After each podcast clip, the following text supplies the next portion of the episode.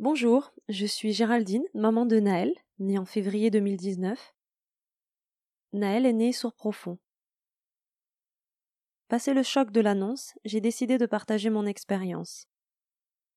Ce podcast, je le vois comme un récit, le témoignage d'une maman face à l'inconnu, la surdité et un partage. Celui de toutes les recherches, les découvertes et le parcours que j'entreprends pour accompagner au mieux mon fils.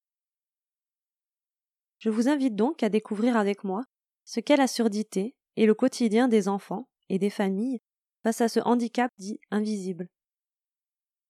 Le silence entendu.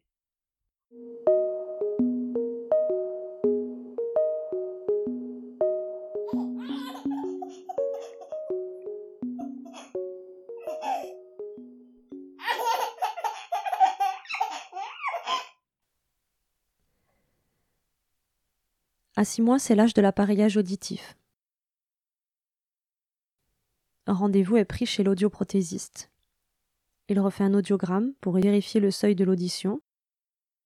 Nous sommes de nouveau confrontés aux chiffres 90, 100, 105, 110 décibels. C'est fort pour nous, c'est un chuchotement pour Naël. On ne s'attend pas à un miracle, mais à chaque fois on espère quelques décibels de gagner.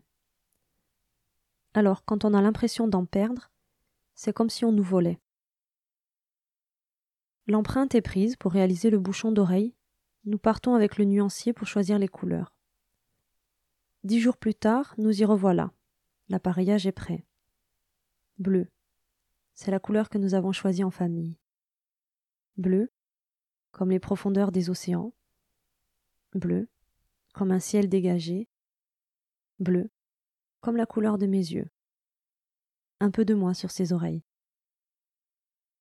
L'audioprothésiste lui installe les appareils, les active. On demande si on peut filmer. Filmer quoi? Une réaction, une mimique différente? On ne sait pas, on filme. Lui voit des réactions auditives. Moi, je vois l'appareil. Et Naël qui s'agite. C'est une tête qui se retourne, des yeux qui s'écarquillent quelques secondes, un battement de jambes. C'est une perception auditive. Juste une perception. Nous rentrons à la maison, appareillés. Cet outil d'écoute va changer notre quotidien. Il faut s'habituer dans un premier temps à voir ces appareils, mais il les porte plutôt bien.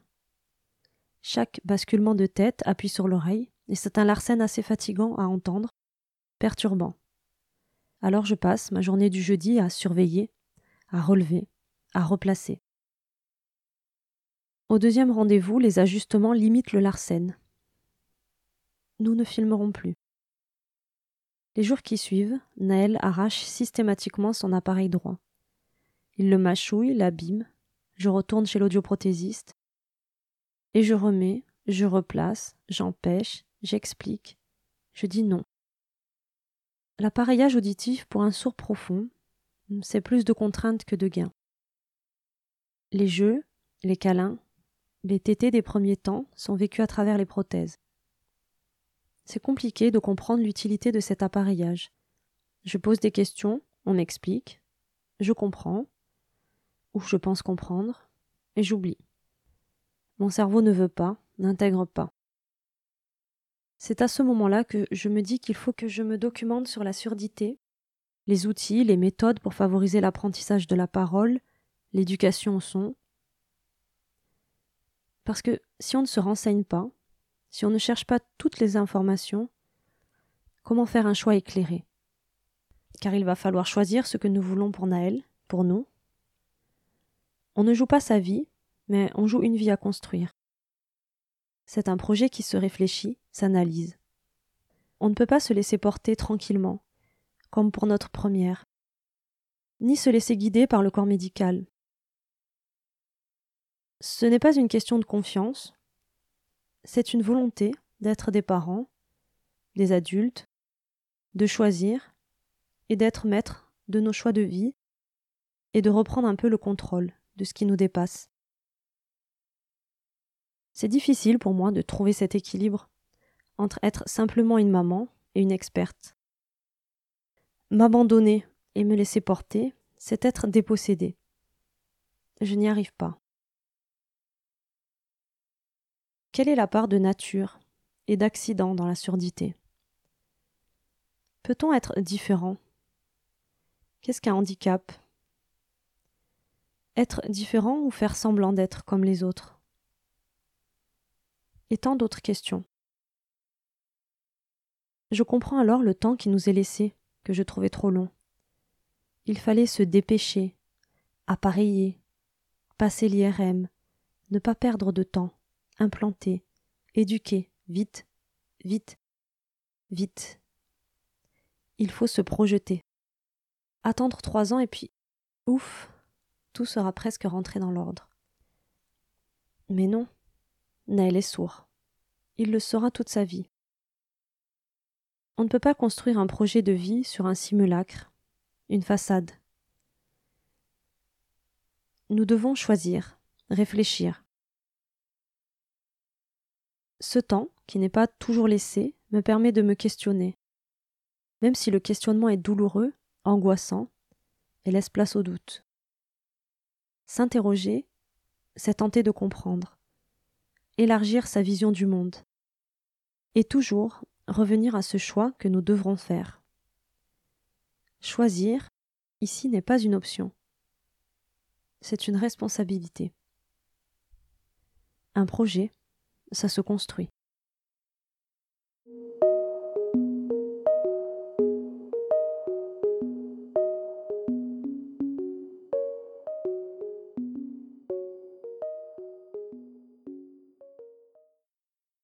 Merci pour votre écoute. Si vous voulez me soutenir, vous pouvez me mettre 5 étoiles sur votre application de podcast et vous abonner pour être informé dès l'apparition d'un nouvel épisode. Vous pouvez également me soutenir sur ma page Tipeee. Tipeee est une plateforme de financement participatif. Cela m'aidera à supporter les coûts financiers liés à la création et à la diffusion de ce podcast. Si vous connaissez des personnes concernées par le sujet ou que cela pourrait intéresser, n'hésitez pas à partager. Je suis sur Instagram et Facebook, le silence entendu, et vous pouvez me contacter à cette adresse mail, le silence.entendu en minuscule à gmail.com. Je mettrai toutes les informations dans les notes du podcast. Merci et à bientôt.